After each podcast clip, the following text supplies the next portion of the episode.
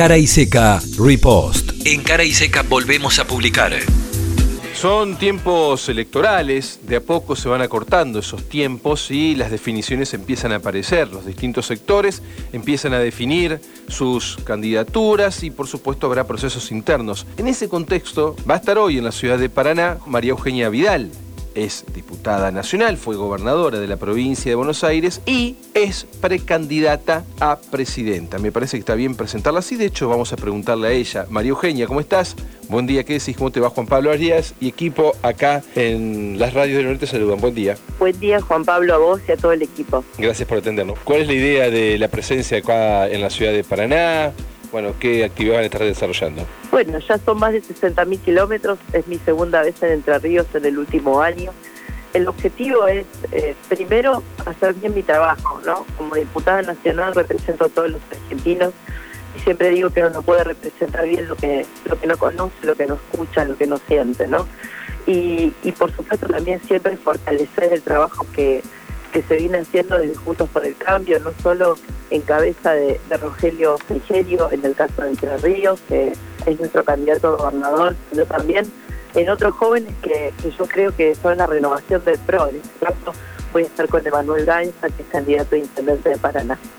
Eh, ¿Vas a estar haciendo una actividad en la UADER, que es la Universidad Autónoma de Entre Ríos? Sí, así es.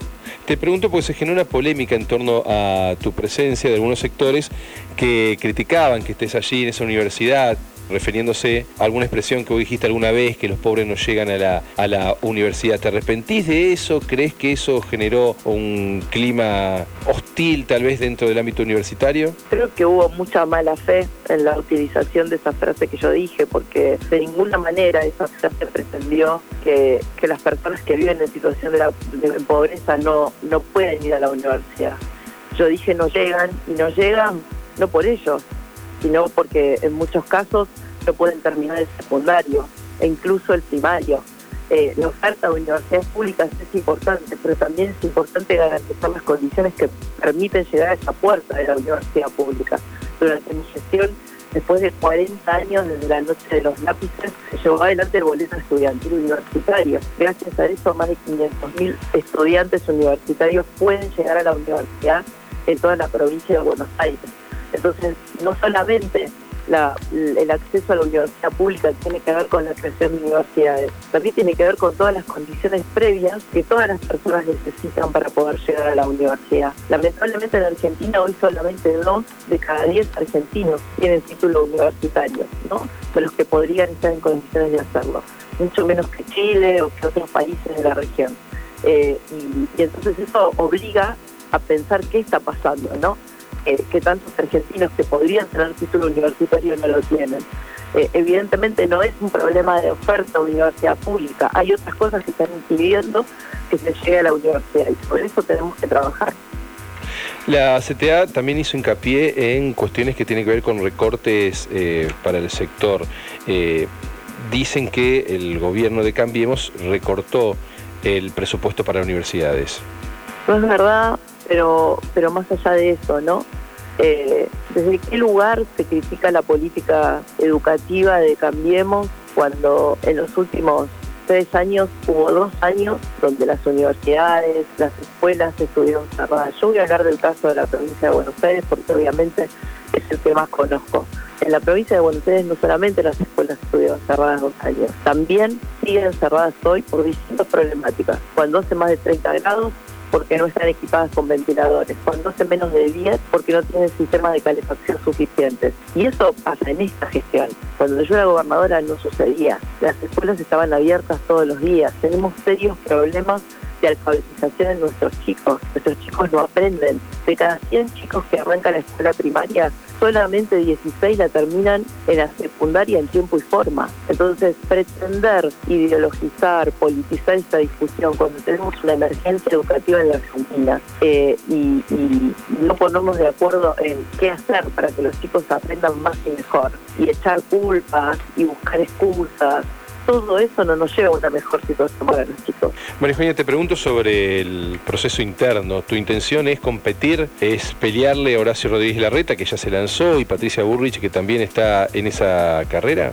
Yo siento y cada vez más que Hoy en la Argentina la política es un circo sin público. Y yo no quiero ser parte de esa función porque siento que los argentinos están fuera de la carpa de ese circo. Entonces no siento que hoy sea momento ni de lanzamientos, ni de mezquindades, ni de especulaciones. Por supuesto que tengo una vocación presidencial, lo he dicho públicamente, he dicho que me gustaría ser presidenta, pero también he dicho que me dado un plazo interno para decidir y mientras tanto me voy a ocupar de lo realmente importante que Juntos por el Cambio tengo un plan serio, consistente para lo educativo, para lo económico, para la seguridad, para lo que de verdad preocupa a los argentinos. Y reglas claras para la competencia, para que la competencia nos haga mejores, no para que la competencia nos lleve a lugares pequeños, mezquinos, de descalificación al otro. ¿Te preocupa la virulencia? Hemos visto ahí algunos enfrentamientos un poco fuertes, de esos que uno está acostumbrado o no acostumbrado, o imagina, sospecha, se dan puertas para adentro, pero aquí se han dado en público, principalmente los cruces entre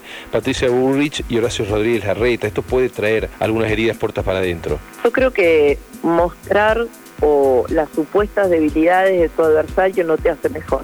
No sos mejor candidato por decir que el otro es malo.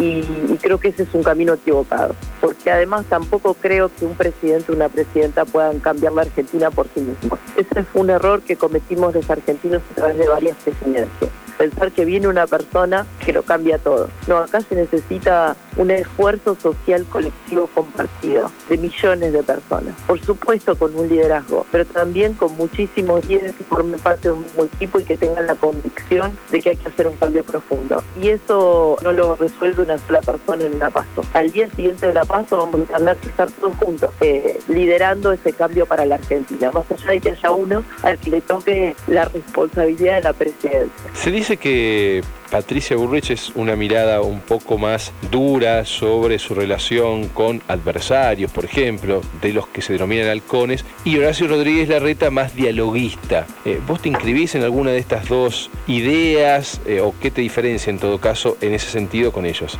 Yo creo que la oposición entre, entre la firmeza y el diálogo es un falso dilema. No creo que por tenerte tener firmeza en tus convicciones no tengas que dialogar, ni creo que por dialogar pierdas firmeza. Y a mí me pasó siendo gobernadora de la provincia. Yo no negocié con los narcos, ni con la policía corrupta que estaba dentro de la policía bonaerense, ni con los barras bravas. Con eso no había nada que negociar ni que dialogar. Con ellos había que tener una política firme, clara, sin complicidades. Y dialogué con la oposición, dialogué con sectores de peronismo, porque tuve minoría en ambas cámaras y porque más de la mitad del territorio era gobernado por intendentes que no eran de mi espacio político. Y gracias a ese diálogo pudimos hacer eh, el sistema de emergencia de la provincia con ambulancias SAME para 13 millones de bonaerenses. Gracias a ese diálogo hicimos un sistema de atención primaria de la salud de 400 centros de salud. Gracias a ese diálogo pudimos terminar con la reducción indefinida en todos los cargos en la provincia o hacer que la policía presentara por primera vez por ley su declaración jurada pública de bienes, dándole más transparencia al funcionamiento de la policía de la provincia, que siempre estaba asociada a casos de corrupción. Entonces, y eso se logró con diálogo. Entonces, no creo que, sea, que no, sea lo uno o lo otro. Creo que depende de las decisiones que tiene que tomar. Muchas veces se requiere firmeza y convicción y muchas otras también se requiere diálogo. El espacio que integrás, PRO y Cambiemos, fueron gobierno. ¿Haces críticas o ¿Qué crees en todo caso que falló en ese gobierno de Mauricio Macri o si te parece que algo falló en, aquel gobierno que habría que cambiar? Sin duda lo que siento es que a lo largo de, de esos cuatro años nos fuimos encerrando. Como muchas veces le pasa al poder cuando entra en crisis, se aleja de la gente. Y, ese alejarnos de la gente nos hizo tomar malas decisiones, sobre todo en lo que, lo que hace al punto de vista económico. Creo que, que la política económica tuvo errores de arranque que luego se arrastraron a, lo largo de toda la gestión. Pero lo, lo más duro para los argentinos es que aquello que nosotros dejamos pendiente por resolver, que no habíamos podido resolver, no solo no pudo ser resuelto por este gobierno, sino que se agravó y tenemos el doble de inflación, más pobreza, salarios reales más bajos, jubilaciones más bajas, sino que además algunas de las cosas que sí habíamos encaminado a la Argentina, la política exterior, recuerdo a los países veis aplaudiéndonos en el Teatro de Colón de pie, eh, la revolución de, la política aerocomercial, yo que estoy viajando por la Argentina hace más de un año, hoy hay menos vuelos y más caros, hoy viajan menos argentinos por año en avión y a un costo mucho más alto. Todo lo que habíamos avanzado en en materia de, educación, se habían mejorado los resultados en lengua y matemática, bueno, todo eso volvió para atrás con dos años de escuelas cerradas. Entonces lo que siento es que no solo no pudieron revertirse los errores de nuestro gobierno, sino que volvimos para atrás y hablar en materia de narcotráfico y, y de seguridad con cosas que nuestro gobierno sí había hecho bien. María Eugenia, fuiste muy amable, te agradecemos por el tiempo. Gracias a ustedes, que tengan buen día. Muy buen día, un abrazo, hasta luego. Cara y seca. Palabras que desafían el tiempo. Preferimos desconfiar.